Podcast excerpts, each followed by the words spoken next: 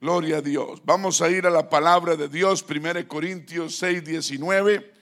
1 Corintios 6, 19. Y voy a leer también 1 Corintios 3, 17, o una parte. Dice así, todos en coro, 1, 2, 3. Otra vez, vamos a empezar, pero todos. Uno, dos, tres. O ignoráis que vuestro cuerpo es templo del Espíritu Santo. Otra vez, digan templo del Espíritu Santo, el cual está en vosotros, el cual tenéis de Dios y que no sois vuestros. Otra vez, o ignoráis que vuestro cuerpo es templo, digan templo del Espíritu Santo, el cual está en vosotros, el cual tenéis de Dios. ¿Cuántos reciben el Espíritu Santo de parte de Dios? El hombre no se lo dio a usted, Dios se lo dio. Amén. Dije, Dios se lo dio y no es y no sois vosotros. Primero Corintios 3, 17. A ver. El jueves tres personas es el último chisme. Menos mal no escucharon a la pastora, ¿cierto? Tres personas reciben el Espíritu Santo. Y aquí están. ¿Dónde están las tres? Un aplauso. A ver, levante la mano los que reciben el Espíritu Santo la mamá, el hijo y la hija. ¿La hija dónde está? ¿No está? Aquí está. Aquí estaba hace un rato. Ok. Qué bendición, ¿cierto? Uno no sabe cuándo Dios va a hacer la obra. Y eso es una bendición. Yo me acuerdo cuando mi esposa y yo recibimos el Espíritu Santo aquí en este lugar, en el año 86, creo que fue 86 y, lo recibimos aquí. Me acuerdo el día perfectamente. Amén. Es una bendición recibir el Espíritu Santo, lo mejor. Y dice, 17 dice, si alguno, todos, si alguno destruyere el templo de Dios, Dios le destruirá a él. Otra vez, si alguno destruyere el templo de Dios, Dios le destruirá a él, porque el templo de Dios, el cual sois vosotros, santo es.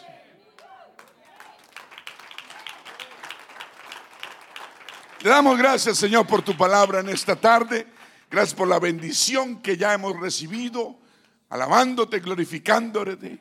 Ahorita escuchamos palabra que nos solidifica, nos da solidez, nos establece la fe cada vez más. Gracias Señor por tu palabra poderosa, ungida. En el nombre de Jesús la recibimos y unge Señor, unge, unge, restaura, sana, alimenta, cambia, transforma corazones con ella. En el nombre de Jesús te lo pedimos. Amén. Ténganlo de ahí, se sientan. Pablo pregunta, dice, ¿ya se le olvidó a usted? ¿Acaso ya se le olvidó que su cuerpo, no su puerco, su cuerpo es templo del Espíritu Santo? No se nos puede olvidar que somos templo del Espíritu Santo. Que nuestro, a ver, que es un cachete. Si puede. Yo ya estoy tan cachetón que ya ni puedo pellizcarme. Esto es templo del Espíritu Santo, el cual está en nosotros, ¿cierto? Póngamelo otra vez. Anita, yo quiero que, que, nos concentremos acá porque vamos a tener varios versículos, necesitamos su ayuda.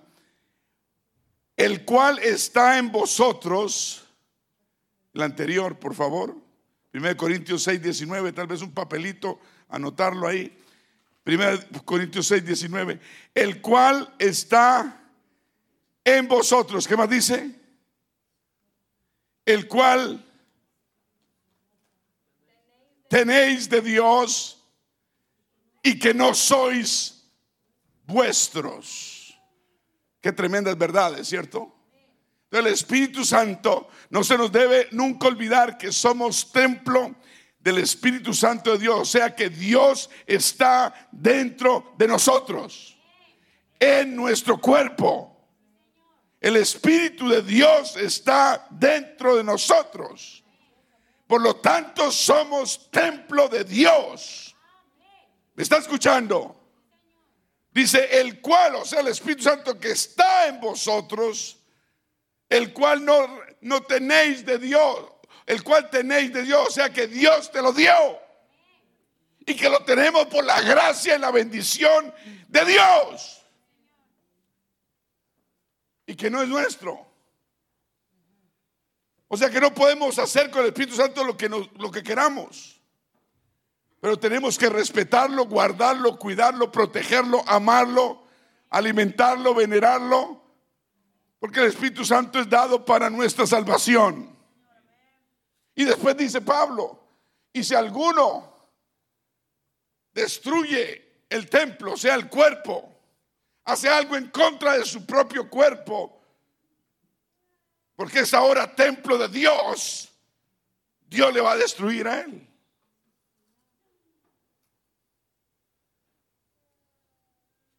Estas dos escrituras en parte nos enseñan que nuestros cuerpos son templos, digan templos, y morada, casa del Espíritu Santo de Dios. Podemos, por eso no debemos contaminar de ninguna forma nuestros cuerpos, sino Dios manda que los guardemos santamente.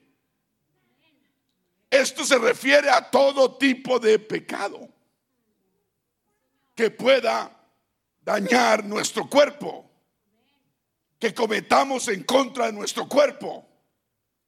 ¿Está escuchando? Y vamos a hablar de algunas cosas específicas, no todas, que contaminan nuestros cuerpos físicos. También va a incluir las actividades que hagamos físicas.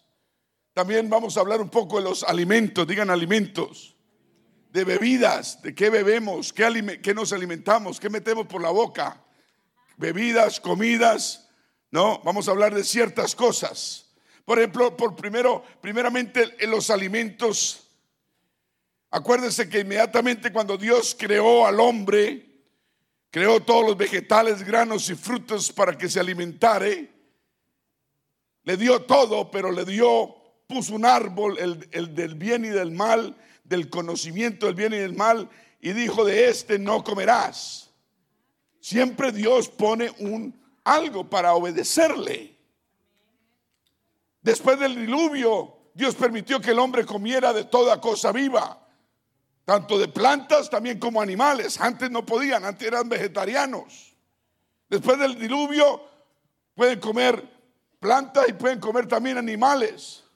Pero la única restricción que Dios puso al hombre fue no comer sangre. Digan sangre. Vamos a ver Génesis 9.1. La única restricción que hubo fue la sangre. La sangre. Bendijo Dios a Noé y a sus hijos y les dio, les dijo fructificad y multiplicados y llenad la tierra el temor y el miedo vosotros estará sobre todo animal de la tierra y sobre todo ave de los cielos, en todo lo que se mueva sobre la tierra y en todos los peces del mar, en toda vuestra mano son, en vuestra mano son entregados. Todo lo que se mueva y viva os será para mantenimiento, así como la legumbre, las plantas verdes, os lo he dado todo.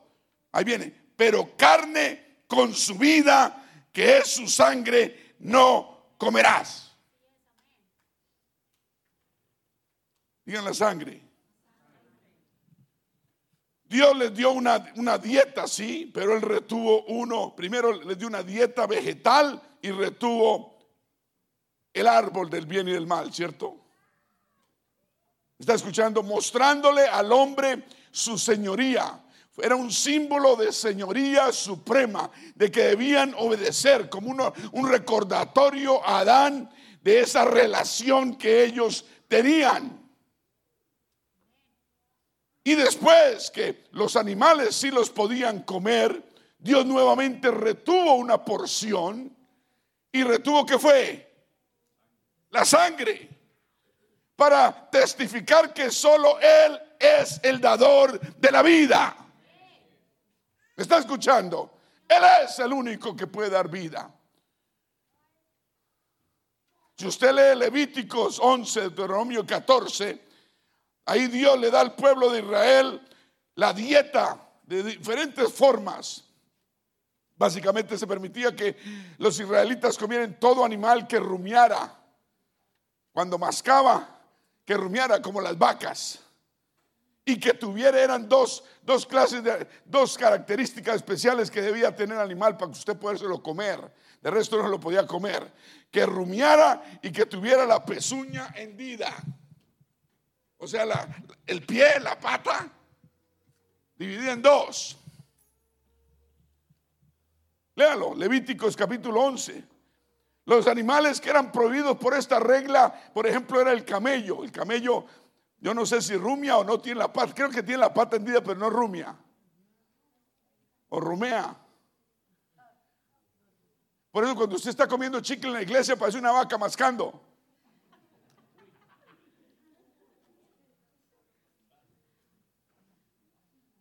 Páseselo. Dos cosas. No podía, ¿qué? Ahora me fue la paloma. No, tenía que rumiar, como la vaca rumea, rumea, o sea, se pasa el alimento y vuelve y lo devuelve, lo regurgita y vuelve y hace, ay, qué bueno estuvo el desayuno. Y se acuesta y se sienta y empieza a rumiar. Y que tenga pezuña hendida. El pescado, por ejemplo, eso fue antiguamente, sin escamas y sin aletas, era considerado sucio delante de Dios y no podían comerlo. Y hay como 20 clases de pájaros, mayormente los, los, basureros y aves de presa, y se consideraban como sucios. Lea Levítico 11. También todo insecto alado con alas que tuviese cuatro patas era considerado sucio. Dígale a su vecino, no coma cucarachas. con excepción de la langosta, podían comer langosta. Es que el pueblo de Dios es un pueblo, vea, ¿no? Come langosta. Es tan pobre y tan humilde que solo come langosta. ¿Alguien le gusta la langosta? El langostín, no sé cuál es ese. Y otros, otros animales especiales. El propósito, hermanos, de esas leyes dietéticas era simplemente separar, digan separar al pueblo de Israel como una nación entre todas las demás naciones del mundo. Eso somos nosotros. Somos los hijos de Dios separados del mundo porque Dios viene por su iglesia. Desde el principio el Señor ha puesto claves, reglas, restricciones para demostrar que somos obedientes y debemos ser obedientes.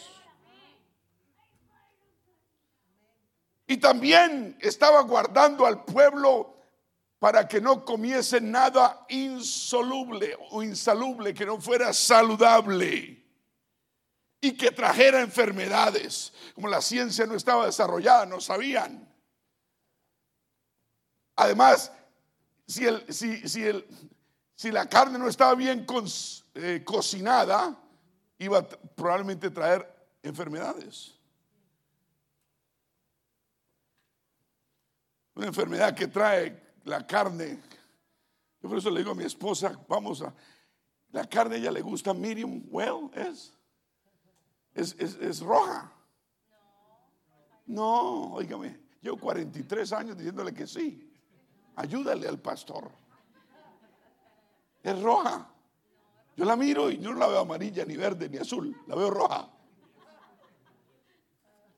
La carne sin cocer bien trae triquinosis.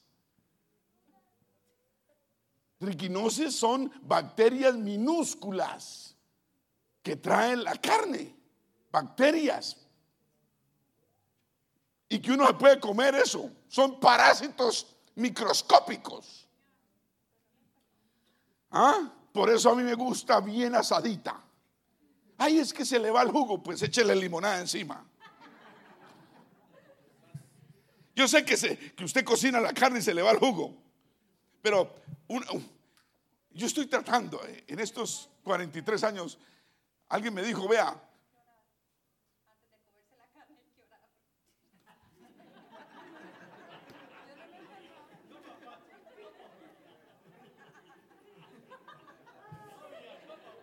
Ay, no, no, no.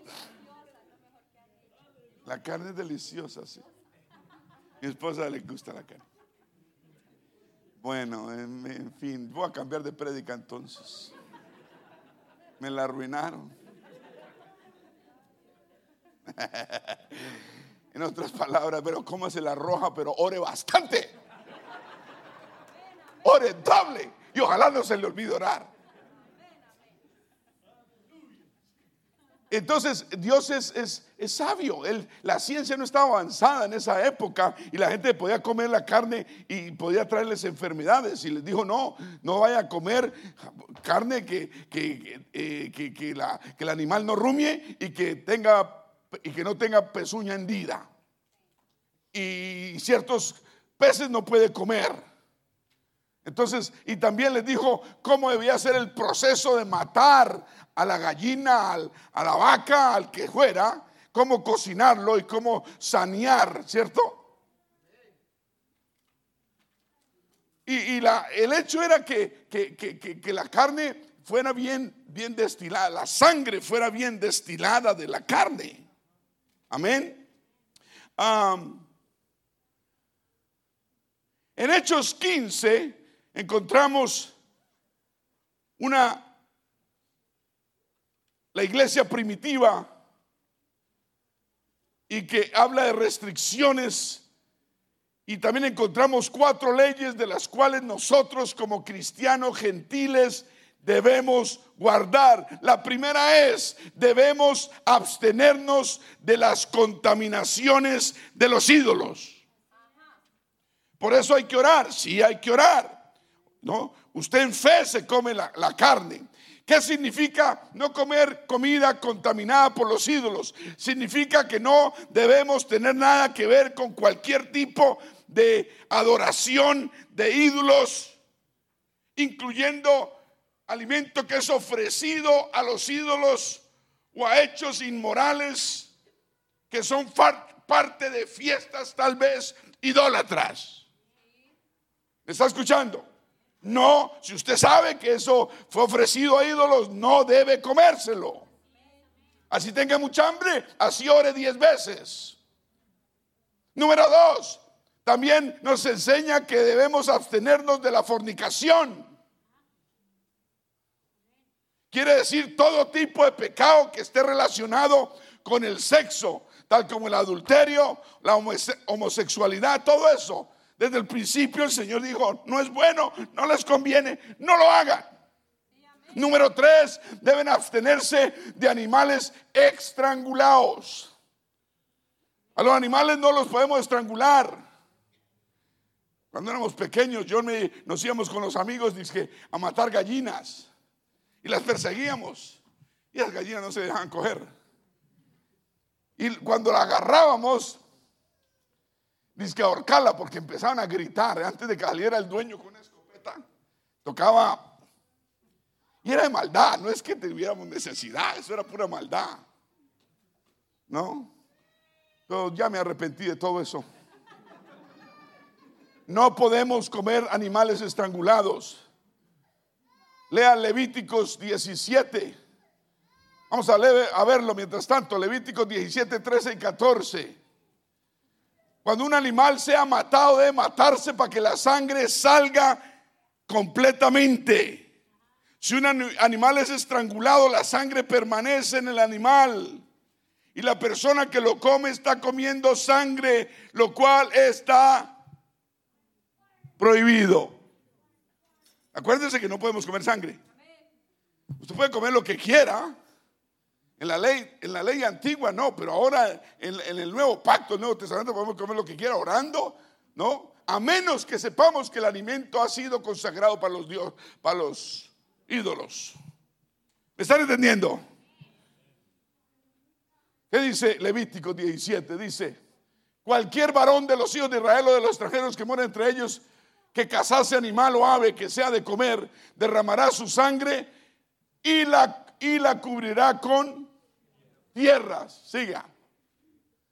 Porque la vida de toda carne es su sangre. Como dice, la vida de toda carne es su sangre. La vida nuestra está en la sangre. Nuestra y también la vida eterna está en la sangre de Jesucristo que ha sido vertida y puesta en el bautismo en agua en su nombre. La vida de toda carne está en su sangre. Por tanto he dicho a los hijos de Israel, no comeréis la sangre de ninguna carne, porque la vida de toda carne es su sangre y cualquiera que la comiere será... ¿Será qué?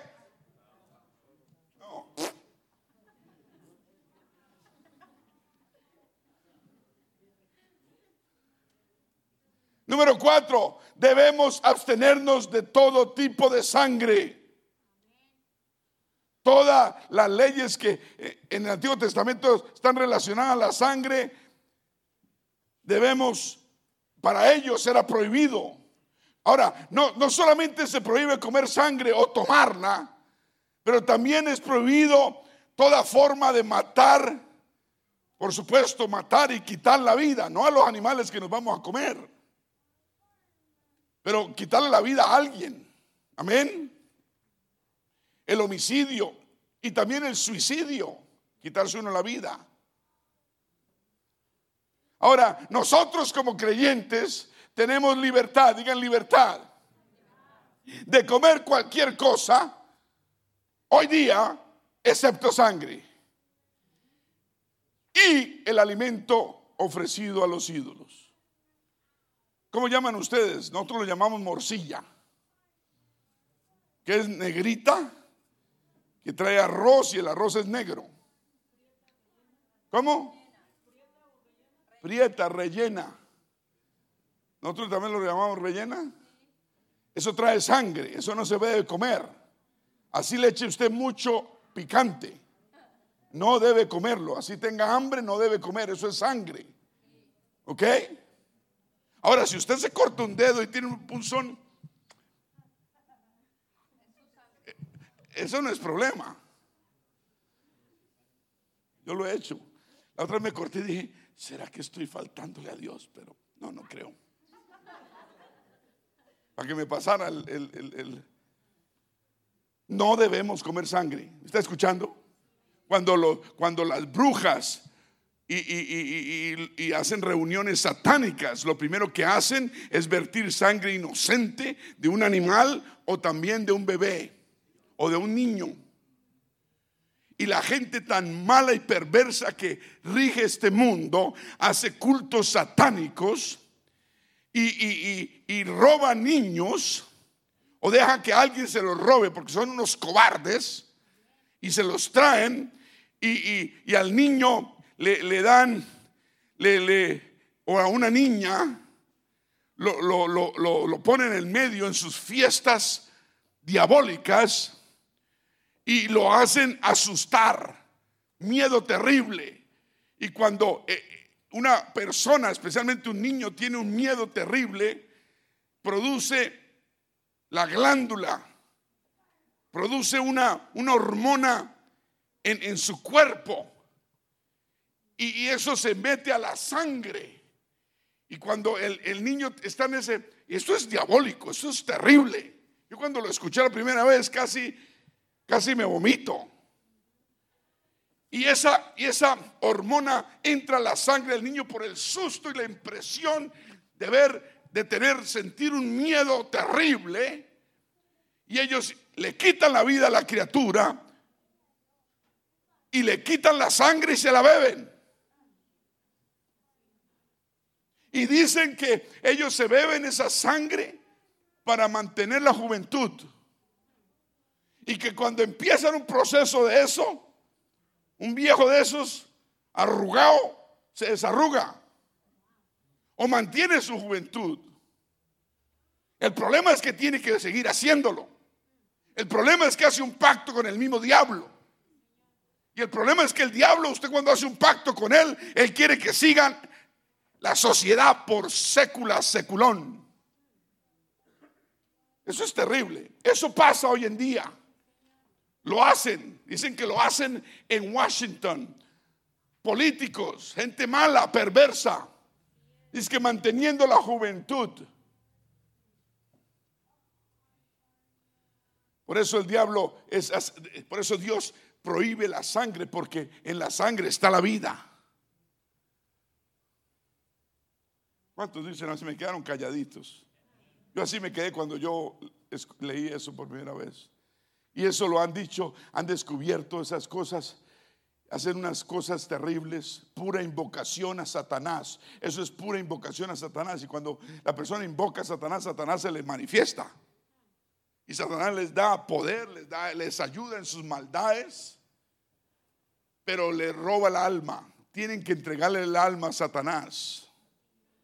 Digan, hay poder en el nombre de Jesús. ¿Cuántos dicen gloria a Dios? Pablo el apóstol enseña que las leyes relacionadas con el alimento eran una sombra de las cosas venideras. ¿Está escuchando? Colosenses 2, 16 y 17. Vamos a verlo.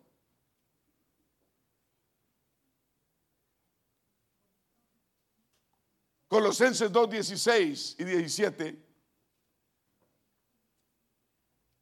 Por tanto, ¿qué dice? Nadie os juzgue en comida o en bebida o en cuanto a días de fiesta, luna nueva o días de reposo. Siguiente todo lo cual es sombra de lo que ha de venir, pero el cuerpo es de Cristo. ¿De quién es su cuerpo? Del Señor. Usted es templo del Espíritu Santo de Dios. Comer sangre o comer un animal estrangulado que el cual ha retenido la sangre es prohibido. ¿Me está escuchando? Y sigue en vigencia hoy en día. Sigue en vigencia. Usted lee Levíticos, Deuteronomio, Hechos, Génesis y prohíben comer sangre. La razón es que la vida de un animal o de un ser humano se encuentra ¿dónde? En la sangre. La ciencia hoy en día ha constatado, verificado esta declaración, porque han descubierto que el oxígeno, todos digan el oxígeno, todos necesitamos oxígeno que fluya por el cuerpo continuamente, oxígeno. Respiramos oxígeno, los pulmones se llenan de oxígeno y ese oxígeno va a la sangre y se se, reparte por todo el cuerpo y llega al cerebro, a esos rincones del cerebro pequeñitos, ahí entra oxígeno, viaja oxígeno, entra oxígeno. Y la nutrición que necesitamos todo, todos para tener vida. Usted necesita oxígeno y yo también, y usted también necesita nutrición y yo también. Son llevados a todas partes del cuerpo a través de la sangre, porque en la sangre está la vida. ¿Me está escuchando? Usted tiene que ver que en la, en, la, palabra, en la historia del hombre, en cada época, Dios ha escogido la sangre para representar, todos digan, vida. Y para ser el medio por el cual el pecado es perdonado. Hebreos 9:22. Por el cual el pecado es perdonado. ¿Por medio de qué? De la sangre de la sangre. Y casi todo es purificado según la ley con sangre y sin derramamiento de sangre no se hace remisión. Por lo tanto, el hombre no debe comer sangre en ninguna forma ni manera. Ahora, si usted comió una rellena de esas llenas de sangre, no lo vuelva a hacer. Más, bien pido un chorizo. ¿Sabe qué es un chorizo? ¿Sí? Una sausage. La bandeja paisa. Cuando va usted al, al restaurante paisa, ya. El colombiano le dan, creo que dan rellena o no. Bueno, pero la bandeja paisa en Colombia trae sausage y trae rellena. Entonces usted dice, no rellena. Tráigame dos sausages o más plátano maduro, como dice mi esposa. ¿Cuántos dicen amén? ¿Quién come carne rojita? Rojita, rojita. Nadie, ahora nadie, hermano Gabriel, mi esposa. Solo tiene tres aliados. Cuatro, cinco, seis. Sí, ahí están saliendo todos. Alguien me dijo, es que a usted le gusta la carne como la suela del zapato. Y yo le dije, sí, bien asada. Bien asada. No, es que uno, eh, mejor dicho, no hablemos porque aquí vamos a... Ojo con el alimento ofrecido a los ídolos. Es otra restricción que nosotros como hijos de Dios tenemos. Debemos observar. Pablo enseña sobre este tema. Lea 1 Corintios capítulo 8, no tengo tiempo, y, y, se relaciona con la libertad que tenemos como cristiano y la relación que nosotros debemos tener con el alimento. ¿Me está escuchando? Nosotros que hemos sido convertidos tenemos el conocimiento ya suficiente en lo que concierne a los ídolos y a la veneración de los ídolos. Sabemos también que un ídolo no es nada. Diga, un ídolo no es nada. Un ídolo no es nada para un hijo de Dios. Porque solo hay un Dios. Por lo tanto, comer un alimento que ha sido ofrecido a un ídolo no es nada. Diga, ¿Por qué? Porque el ídolo no es nada. 1 Corintios 8:4, vamos a verlo. Digan, el ídolo no es nada. A pesar de esto, hay ciertas restricciones que debemos observar cuando el alimento ha sido ofrecido a los ídolos y nosotros no hemos estado en la preparación de los alimentos que van a ser ofrecidos a los ídolos. Entonces tenemos que tener cuidado. ¿Me está escuchando? Y si sabemos que no ha sido ofrecido a los ídolos y hay alguna persona que está empezando en este camino y nos ve a nosotros comiendo, comiendo comida que tal vez fue ofrecida a los ídolos, pues la fe de esa persona va a ser afectada. Por eso Pablo dice, no hagas eso. No hagas nada que pueda afectar la fe del otro. ¿Me está escuchando? Ahora, supongamos que alguien da un alimento que ha sido ofrecido a un ídolo, a un creyente, a usted o a mí, y, yo y usted no sabemos. La pregunta es, si, si, usted se lo come es pecado.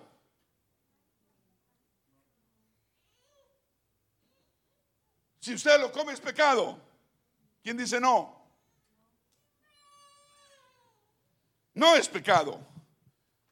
Porque los ídolos no son qué? Póngame el versículo, por favor.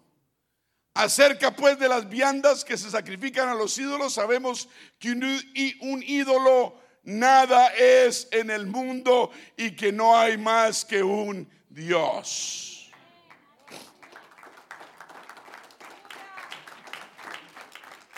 Primero Corintios 10, 25.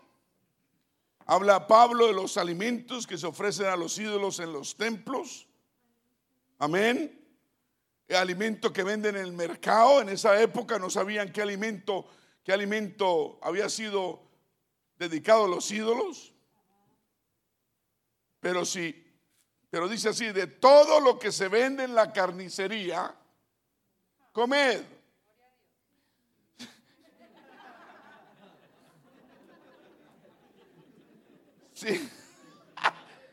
sin preguntar nada por motivo de conciencia. O sea, si usted quiere comer cola vaca, pues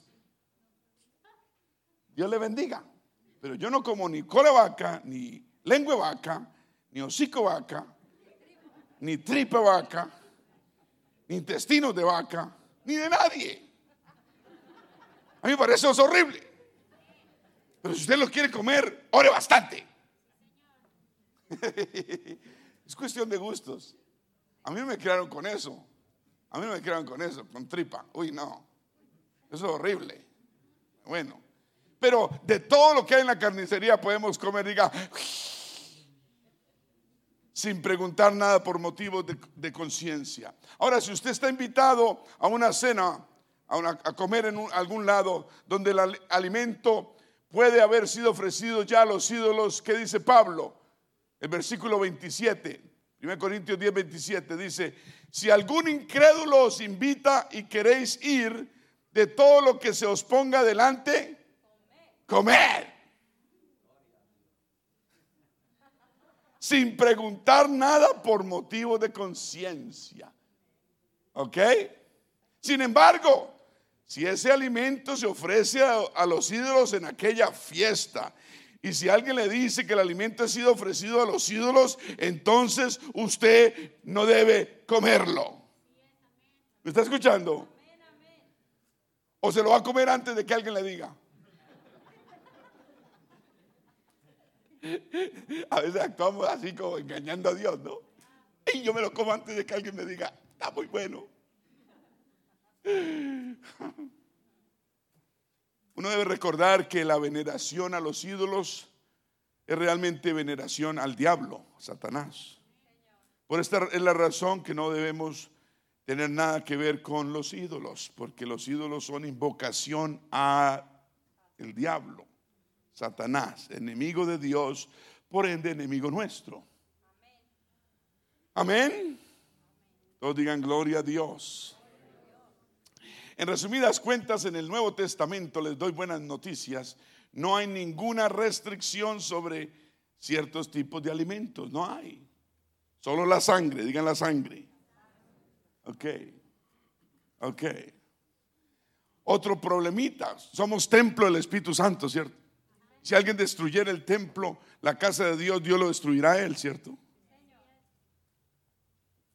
¿Será que si, si comemos y comemos y comemos sabiendo que la sal, el azúcar, el aceite, eh, la, la, no sé qué nos está afectando la salud? ¿Será que estamos atentando contra el templo de Dios? Si usted sabe que algo le está haciendo daño, no debe comerlo. Ahora, si usted tiene 15, bueno, yo entiendo, pero si ya tiene 30 y tiene 20 hijos y, sigue comiendo cosas que, le están afectando la salud, eso es irresponsabilidad. Primero tenemos que cuidarnos. Al templo de Dios hay que cuidarlo espiritualmente y físicamente. ¿Cuántos dicen amén? No podemos contaminar nuestro cuerpo que es templo del Espíritu Santo. En la Biblia no hay una lista de cosas. A ver, ¿dónde está el café? A ver, ¿dónde está el chocolate? A ver, ¿dónde están las empanadas llenas de aceite? A ver, ¿dónde está? No, las pupusas. Usted no va a encontrar pupusas ahí. Las encuentras en la tienda, en el restaurante. Pero tenemos que usar la motola para saber qué nos conviene y qué no nos conviene. Amén. Si algo irrita su cuerpo, lo enferma, usted no debe comerlo más. es que me fascina. Eso es glotonería. Usted debe tener templanza y control propio, don del Espíritu Santo. Póngalo a funcionar. ¿Está escuchando? No debemos ser culpables de la glotonería. Comer sabiendo que nos daña o comer en demasía puede ser un pecado. Nos enseña la Biblia también a usar templanza, digan templanza. Vamos a ver Proverbios 25, 16. Nos enseña a usar templanza y ser moderados en el comer. Moderados. Aleluya. ¿Qué dice Proverbios? ¿Hallaste miel? Como lo que te basta. O come lo que te basta. No sea que hastiado de ella, guácala. Hay mucha enfermedad hoy en día. Las mujeres adquieren estas enfermedades.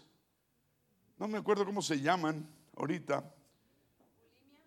Eso, bulimia, anorexia, que se creen gordas y están flacas como una escoba. Y se miran al espejo y se ven así. Y están que se parten. Y, comen y se meten el dedo y devuelven todo. Es una enfermedad psicológica. ¿Me está escuchando? En fin, hay eh, demasiadas cosas. Vamos a ver Lucas 21, 34. Mientras tanto les digo, el Señor Jesucristo nos advirtió que nuestros corazones no deben ser cargados de glotonería, que es comer excesivamente o comer hasta el punto de sentir náuseas. Lucas 21, 34, que dice,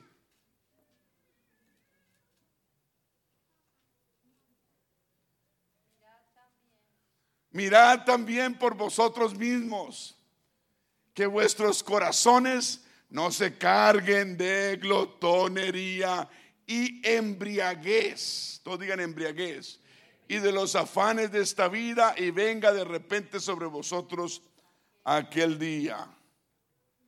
¿Cuántos dicen amén? No debemos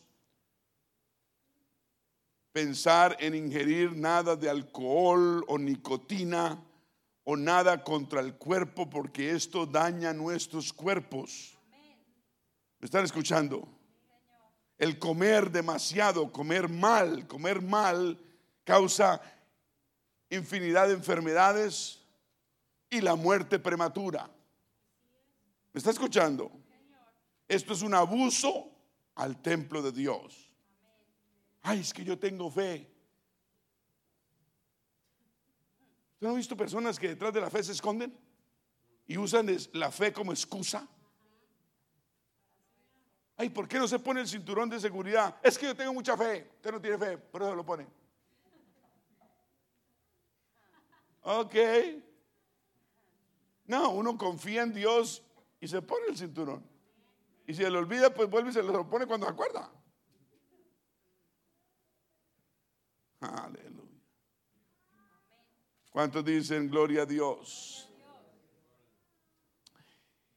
1 Corintios 9, 25. Diga,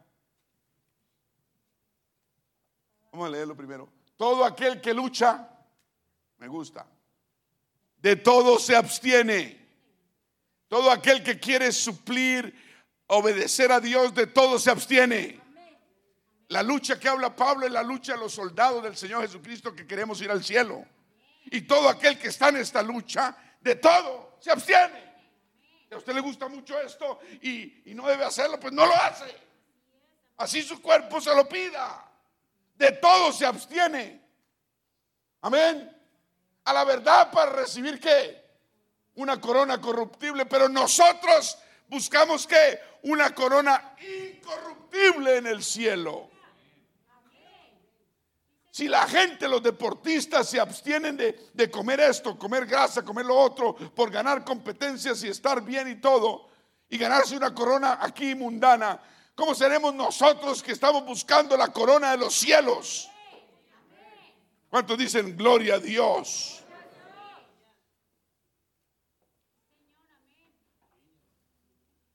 1 Corintios 9, 27, ahí adelantito.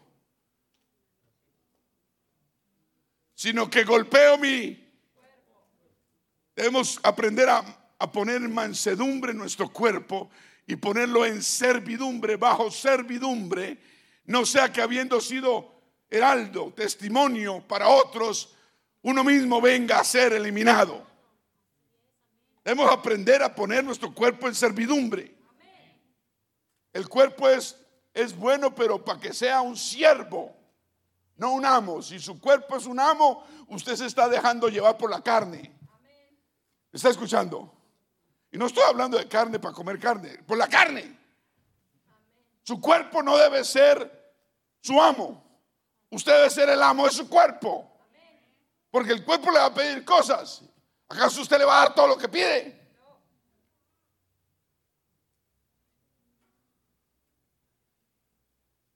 Romanos 6, 12 y 13. No podemos rendir nuestros cuerpos a nada, sino al Espíritu Santo de Dios. Lea, no reine pues el pecado en vuestro cuerpo mortal, de modo que lo obedezcáis en sus pecados, concupiscencias. ¿Me está escuchando? Al cuerpo no hay que obedecerlo, al cuerpo hay que sujetarlo, hay que dominarlo, el cuerpo tiene que estar regido por el Espíritu, por la fe que tenemos, por la palabra que sabemos. ¿Me está escuchando? Si usted le obedece al cuerpo, el cuerpo lo va a llevar al infierno. El cuerpo tira, tira para la maldad. No es que es carne. Ay, es que mi cuerpo, mi cuerpo, mi puerco será.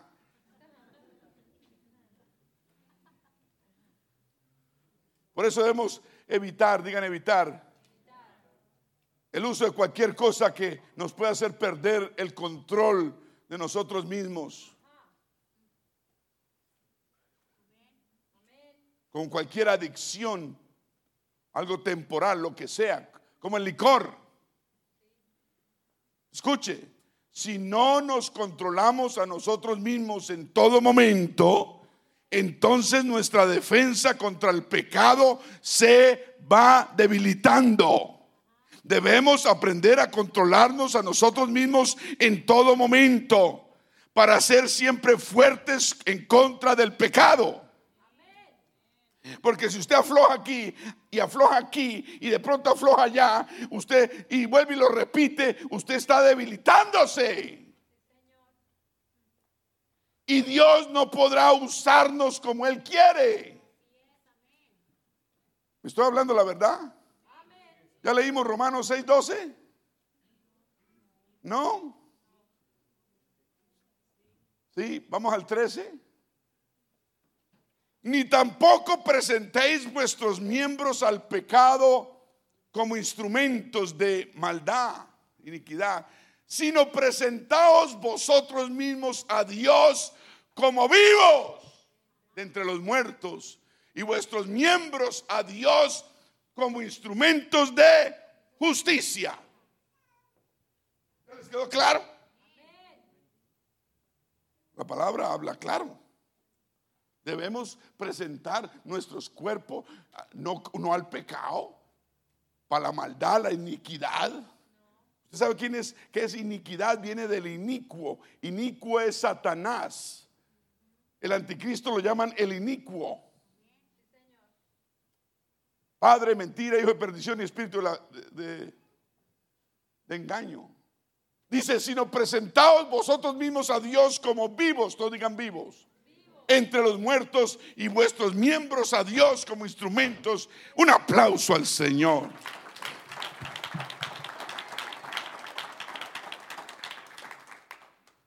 Entonces, si uno no se controla continuamente, vamos a perder la defensa que tengamos en contra del pecado. Amén.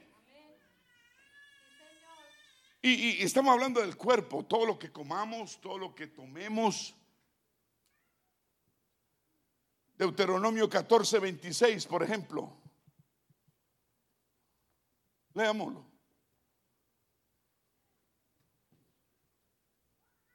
No, ese no es. 26. El búho. Uy. El búho. 26. Y darás el dinero por todo lo que deseáis, deseas, por vacas, por ovejas, por vino, por sidra, por cualquier cosa que tú deseares. Y comerás allí delante de Jehová tu Dios y te alegrarás tú y tu familia. Amén. Y vamos a hablar de eso.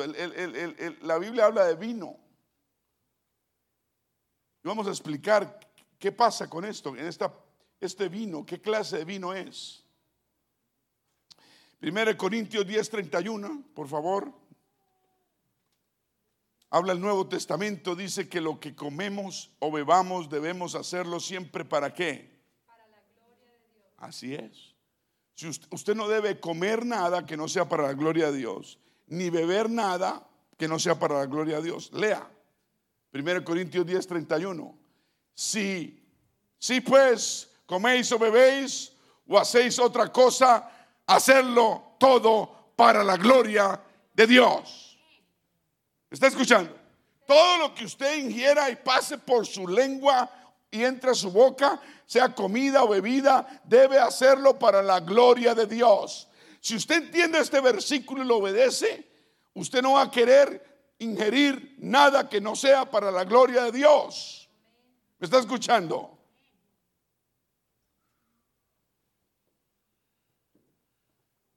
La pregunta es, ¿puedo comer o beber esto para la gloria verdaderamente de Dios?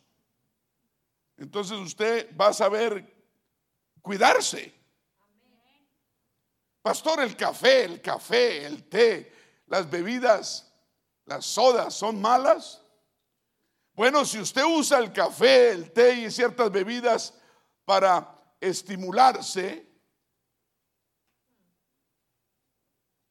porque contienen cafeína. ¿Cómo se llama? El Red Bull. ¿Cuál es el otro? Monster. Si usted usa eso y ya no, la primera vez, pues, bueno, pero ya la segunda, el cuerpo va a decir, yo necesito un monster. Óigame, y la palabra que le, le, pusieron, monster.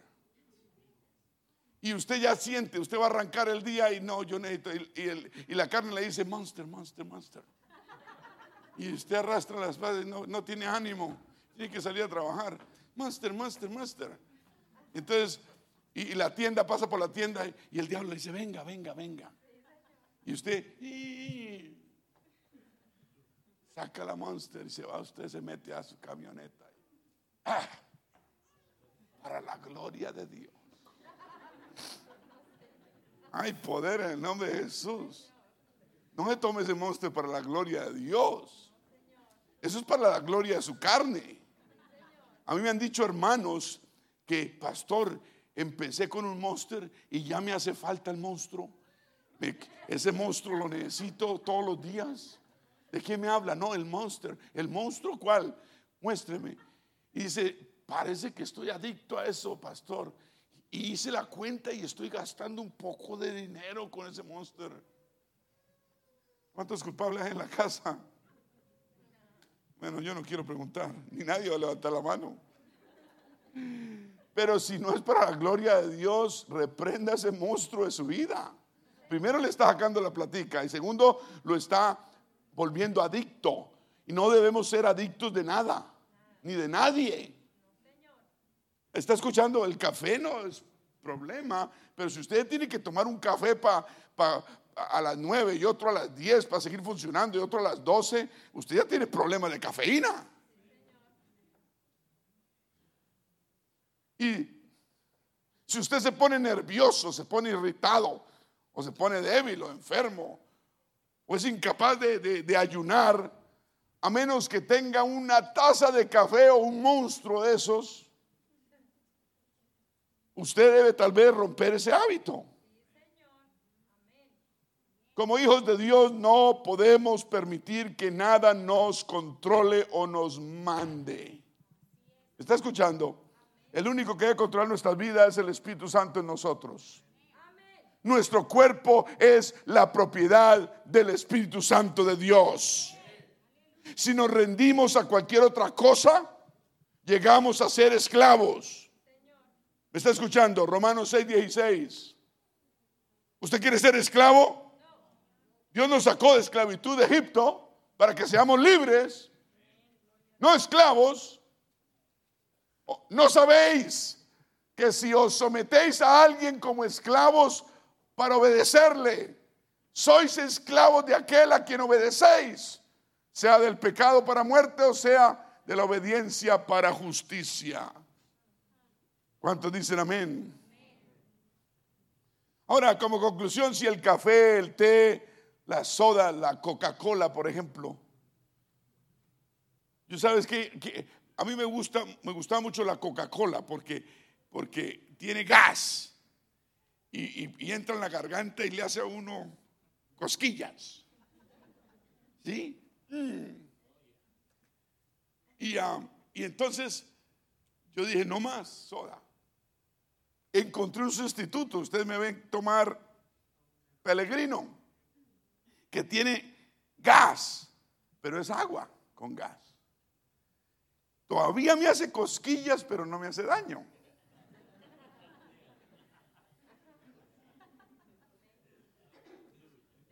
Y, ya he enviciado a varios aquí. Ya los veo con su peregrino en la mano. Pues eso, es una cosa buena, porque el peregrino, hay gente que no lo conoce y dice, uy, ese parece cerveza. ¿Ah? No.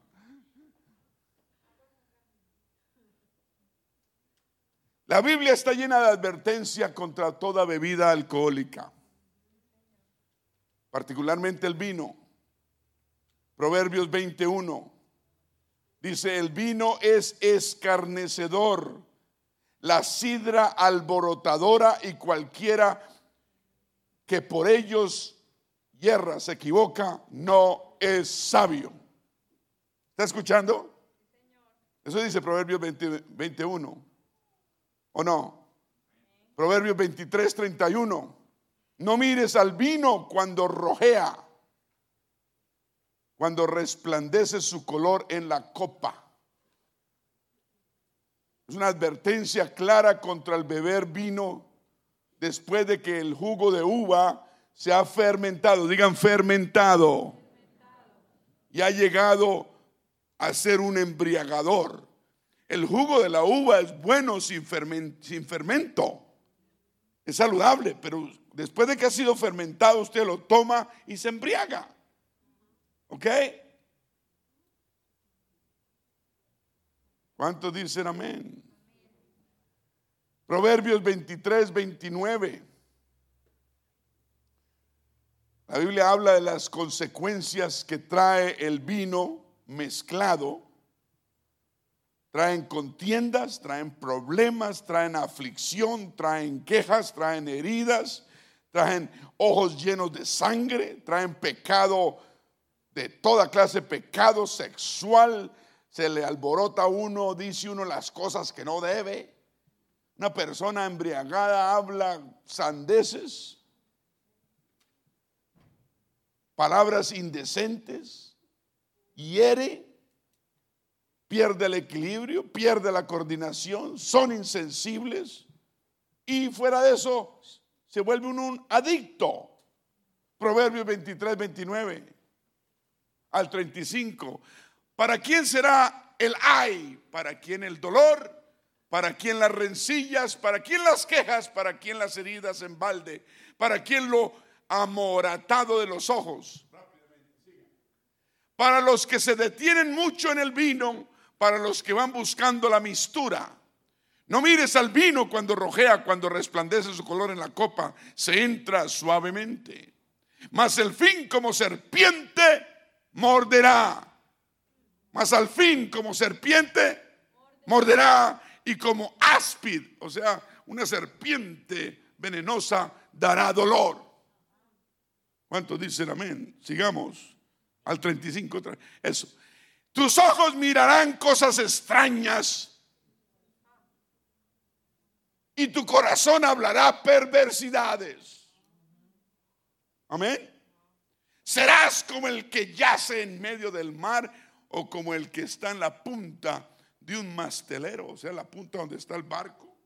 Imagino que el mastil, un borrachito cree que está allá arriba. Y es capaz de subirse allá cae y se mata.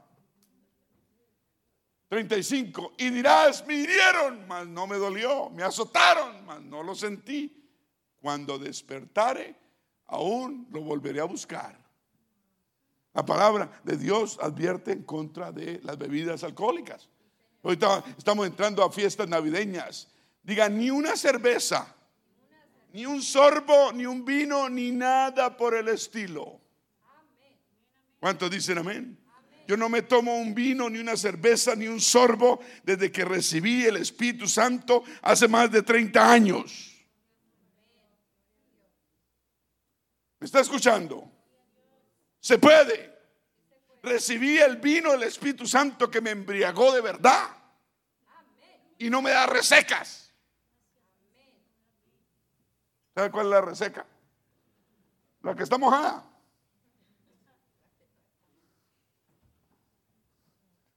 Dice una reseca, ¿es que dice? ¿Ah? ¿Reseca no es que dice? Eso, resaca. Oh, creí que remeta. Resaca, reseca.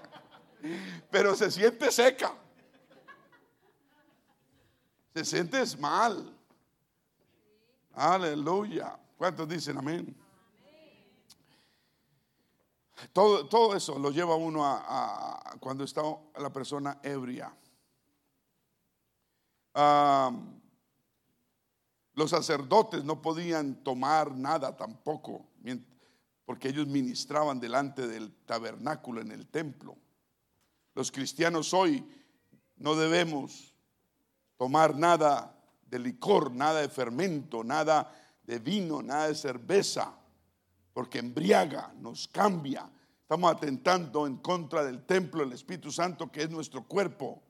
Acuérdese que usted es un rey, usted es un sacerdote, usted es una sacerdotisa, real sacerdocio, somos sacrificio vivo y santo para Dios. Usted ve que la bebida alcohólica en la Biblia siempre resultó como pecado. ¿Se acuerda de Noé?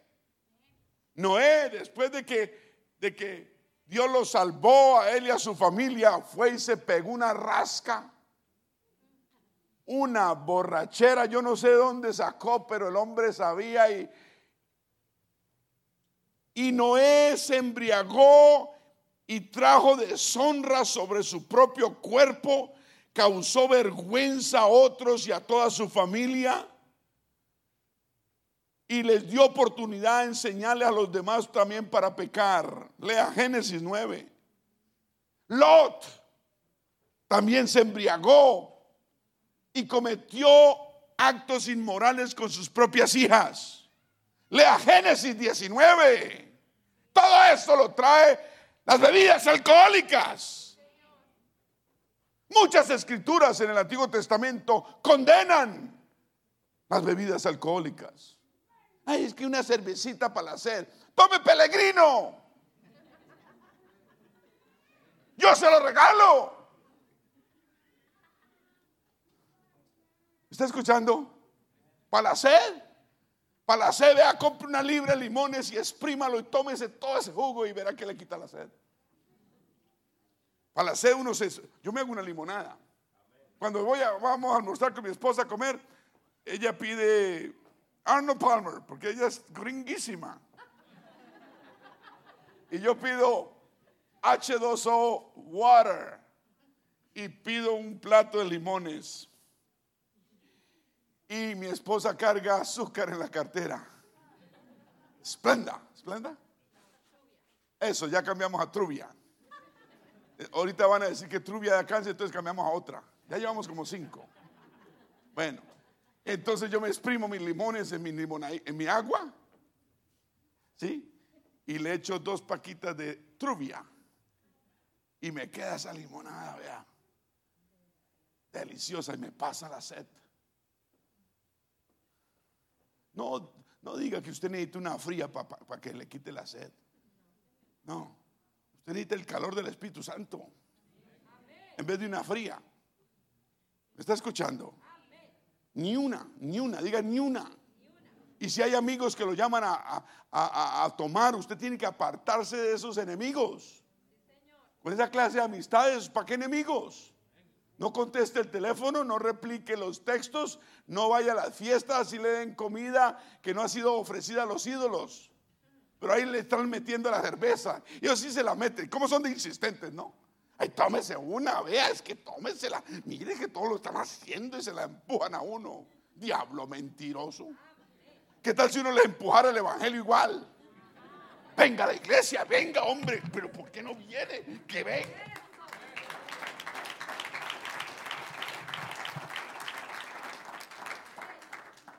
Aleluya. Y ellos descarados metiéndole uno el pecado y uno, ay no, no, es que no, es que no, es que, ¿y usted por qué lo hace? El pastor le prohibió, ¿no? Ya se metió a esas iglesias que le lavan a uno el cerebro. Venga, tómese una fría, hombre, no pasa nada, una para hacer.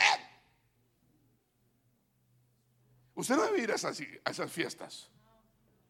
Yo dejé de ir a esas fiestas hace treinta y pico de años. Y así fueran las fiestas que fueran, yo no iba a esas fiestas. Había tentación y yo le huía a la tentación. Después fue que adquirí fuerza y ya pues me pasaban las frías por delante. No me importa. Pero mientras uno tenga tentación, uno debe huir de la tentación. La carne es débil, el diablo es astuto. ¿Cuántos dicen gloria a Dios? El profeta Isaías pronunció también aflicción en contra de la embriaguez. No tengo tiempo. También dijo él que la bebida fuerte causaba que la gente, los sacerdotes y todos los profetas erraran, se extraviaran y se perdieran, se perdieran su visión espiritual. Lea Isaías 28, Isaías 5. Hermanos, amigos, el vino quita el juicio del hombre. El pecado, así como el pecado, la fornicación, el pecado quita el juicio del hombre, igual el vino lo hace. El mismo Habacuc 2.15 pronunció también en contra de cualquiera que diera a su vecino a beber. ¿Qué dice Habacuc 2.15? Ay del que da de beber a su prójimo Ay de ti que le acercas tu hiel. ¿Sabes qué hiel? Veneno. El licor es veneno. Y le embriagas para mirar su desnudez. La desnudez del alma. ¿Me está escuchando? Ah, es que mis amigos no los puedo dejar. Deje esos amigos. Apártese de eso. Si usted quiere una vida verdadera, Apártese de esos puras pérdidas. Son unos PP, diga PP, puras pérdidas. No van a ir para ninguna parte, no van a llegar a ninguna parte. Están mal ahorita, deberían estar produciendo, deberían estar adelante, deberían estar avanzando en la vida y están estancados. ¿Por qué? Por el vicio. Usted no le puede pegar a gente así, porque lo arrastran. Ay, esos son mis amigos, me entienden. Usted no necesita clase de amigos.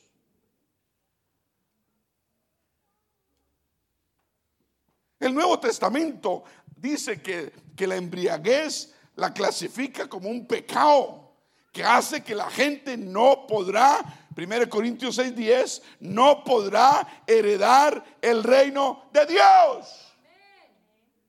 ¿Me está escuchando? 1 Corintios 6:10.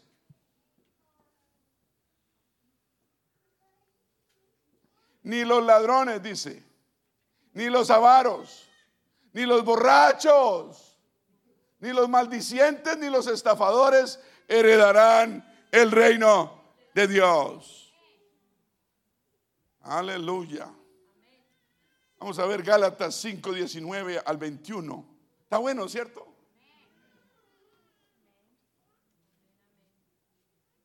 Gálatas 5, 19. Y manifiestas son las obras de la carne que son adulterio, fornicación, inmundicia, lascivia, siga, idolatría, hechicería, enemistades, pleitos, celos, iras, contiendas, disensiones, herejías, envidias, homicidios, borracheras, orgías y cosas semejantes a estas acerca de las cuales os amonesto como ya los he hecho os lo he dicho antes, que los que practican tales cosas no heredarán el reino de Dios.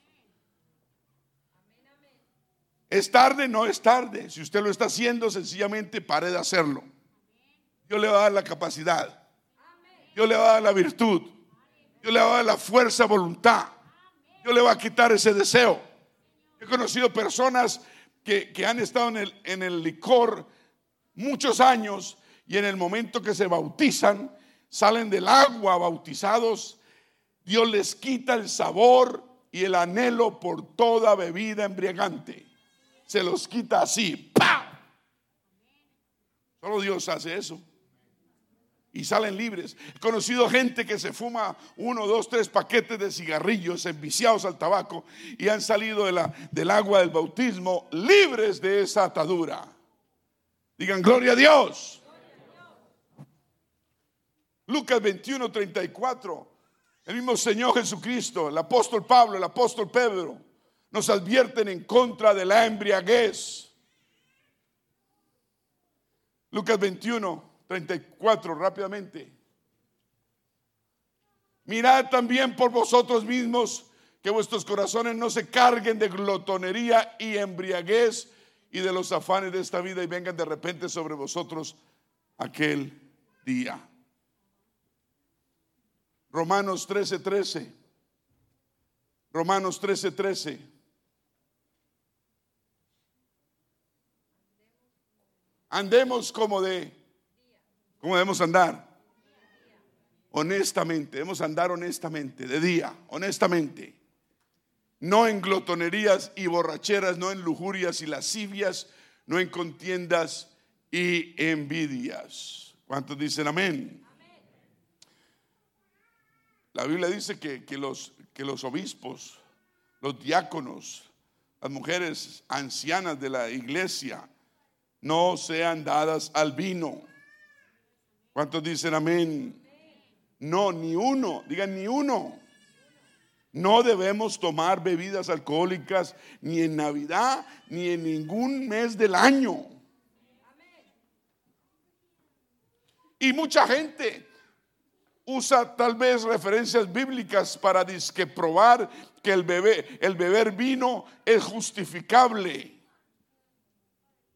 Y no es justificable. Debemos estudiar tal vez las palabras hebreas y griegas para el vino. Tal vez no tengo tiempo hoy. Uy, no tengo tiempo. Pero hay palabras hebreas y griegas, el vino, usted puede tomar todo el vino que quiera, pero debe ser jugo de uvas, sin fermentar. Es como comprar tres libras de uvas y exprimirlas y echarle azúcar y tomárselas. Eso es jugo de uva. Eso es vino sin fermentar. Pero cuando se fermenta el vino es cuando embriaga. Y, tengo, tengo una cantidad de cosas que decirles sobre el vino, pero, pero el vino nuevo es el que tenemos que buscar. No el vino fermentado, el vino del Espíritu Santo, el que nos tiene embriagados desde el principio y nos tiene embriagados de una embriaguez hasta buena. Porque nos sentimos como volando, llenos de Dios, llenos de las bendiciones de Dios nos sentimos en un mundo bonito. ¿Cuántos están en ese mundo? Sirviendo a Dios, contentos. No necesitamos que, alguien, que algo nos ponga contentos. Tenemos un gozo inefable. Es el gozo del Señor en nosotros. No necesitamos ninguna sustancia. Usted no necesita ninguna sustancia que lo ponga suave, lo ponga esto, lo ponga otro. Usted no necesita nada meterse usted a su cuerpo, templo del Espíritu Santo. No, usted no necesita nada, usted necesita a Dios en su vida, en su corazón, el Espíritu Santo en usted, y usted va a sentir un gozo y una paz continua todos los días de su vida. ¿Cuántos dicen gloria al Señor? Vamos a poner de pie, se me pasó el tiempo.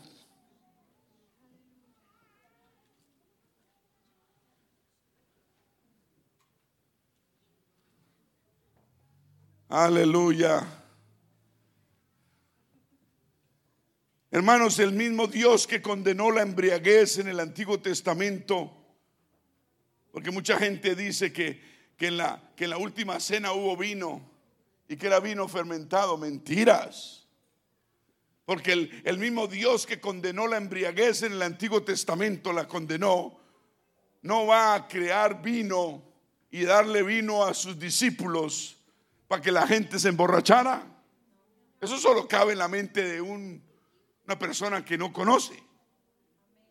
La embriaguez es pecado. Y Dios no tienta a ninguna persona para que peque. Aló. Las bodas de Canaán, el Señor se acabó el vino. Pero era, no era vino fermentado, él no estaba entre borrachos.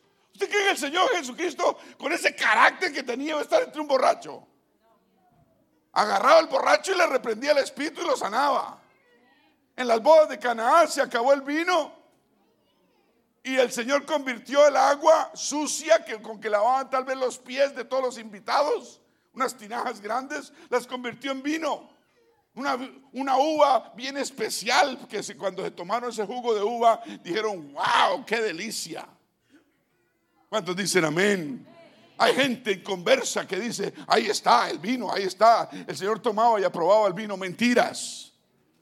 La embriaguez es pecado. ¿Me está escuchando?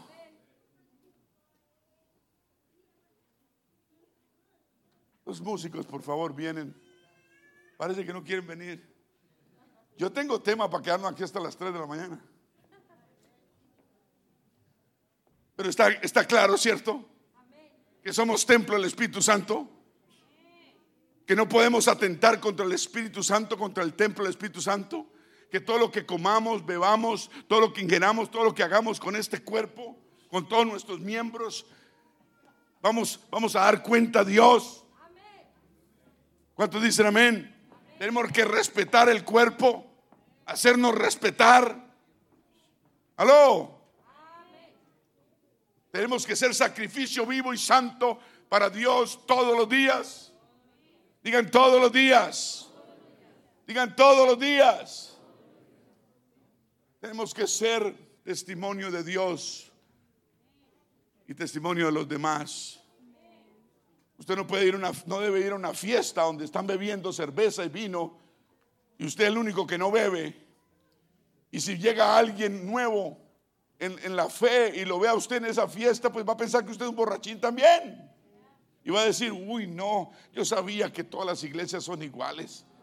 Vea este, este hombre allá, allá estaba cantando el domingo en la iglesia, allá estaba no sé qué. Y vea Luis que con estos perdidos borrachos. No, yo no vuelvo a esa iglesia ni a ninguna otra. ¿Podemos hacer eso? Me invitan a un lugar de eso, diga que no. Diga que no. Tenga el carácter de decir que no. Usted necesita carácter. Carácter cristiano. Usted quiere surgir en la vida y llegar lejos. Adquiera ese carácter cristiano de Dios. Amárrese bien los pantalones. Dígale que no al que lo invita a hacer lo malo. Huya de toda situación de debilidad. Métase con solo gente que, le ayuda espiritualmente, que le colabora. Si usted tiene alguna debilidad en estos sentidos, pues eh, confíe en alguien y, y busque consejo a alguien que lo apoye. Un joven puede buscar a otro joven. Oiga, usted me puede ayudar a mí. Yo quiero ser, hacerme responsable a usted. Y usted me va a ayudar, usted me va a recordar, usted me va a preguntar. Le doy permiso a que me pregunte cada ocho días, cada quince días, cómo estoy en este sentido, en esta cosa, en esto, lo que estoy. Que me pregunte, le doy permiso y no me voy a ofender. Y que venga la otra persona y le diga, hola mi hermano, ¿cómo estás? ¿Cómo vas en aquello? Y ya saben ustedes de qué se trata. No, voy bien, voy bien. He tenido tendencia, pero he sido victorioso. Estuve ayunando un día, vea, y estaba orando y en victoria. Gracias por preguntarme. Gracias por orar por mí. Gracias por, por, por, por ayudarme. Tenemos que buscar gente. La esposa, el esposo es lo mejor. Un hermano en la iglesia. El pastor. Estamos todos dispuestos. Podemos ayudarnos y nos estamos ayudando, nos debemos seguir ayudando. Si tenemos debilidades, debemos confiar en alguien para poder salir de esas situaciones, de esas grietas, como decía el hermano Williams. Vamos a abrir este altar. Vamos a venir todos, ya has pasado el tiempo. Vamos a venir acá a reconsagrar nuestro corazón al Señor, reconsagrar nuestro testimonio al Señor. Que el Señor nos use. Venga, si usted quiere ser usado por el Señor para salvar almas, venga aquí adelante. Si, usted quiere ser usado más y más por el Señor, venga aquí adelante. Diga, Señor, aquí estoy. Heme aquí, Señor. Úsame, oh Dios. Sígueme usando, Señor, cada vez más para, para testimonio de los demás, para ayudar a los demás a que sean fuertes y no caigan, para ser un hombre fuerte, un hombro fuerte, un testimonio fuerte, un amigo fuerte, una hermana amiga fuerte. Venga aquí adelante, reconsagre su vida al Señor. Vamos terminando un año, vamos a empezar otro y va a ser de más bendición aún este año que viene. Dije, va a ser de más bendición. Va a ser un año de bendición grande y poderoso. De victoria en victoria vamos a andar. Lo hemos visto este año de tragedia en el mundo y esta iglesia está en victoria. Esta iglesia está en victoria. Levantemos las manos, Señor, aquí adelante tuyo en este altar reconsagro mi vida, mi cuerpo, este templo tuyo, Señor. Yo soy templo de tu Santo Espíritu y reconsagro mi vida a ti.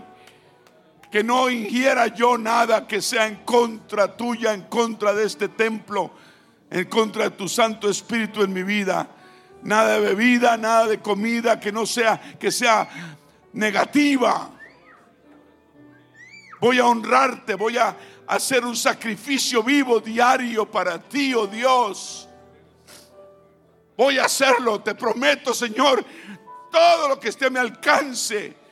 Y tú me vas a ayudar, y tú me vas a ayudar, y voy a ser más que vencedor. En el nombre de Jesús diga, no le dé temor pedirle a Dios y prometerle a Dios porque es un acto de fe. Ahí es cuando Dios obra y te respalda. A veces nos da miedo prometer porque nos da miedo no cumplir. Eso es mentira del enemigo. Prométele a Dios con el corazón y con fe y Dios te va a ayudar. Mi cuerpo va a ser templo siempre de tu Santo Espíritu. Voy a hacerme respetar el cuerpo. Porque es un sacrificio vivo y santo para ti. Diga en el nombre de Jesús, reconsagro mi vida a ti en este altar, Señor. Reconsagro mi vida a ti. Reconsagro mi vida a ti.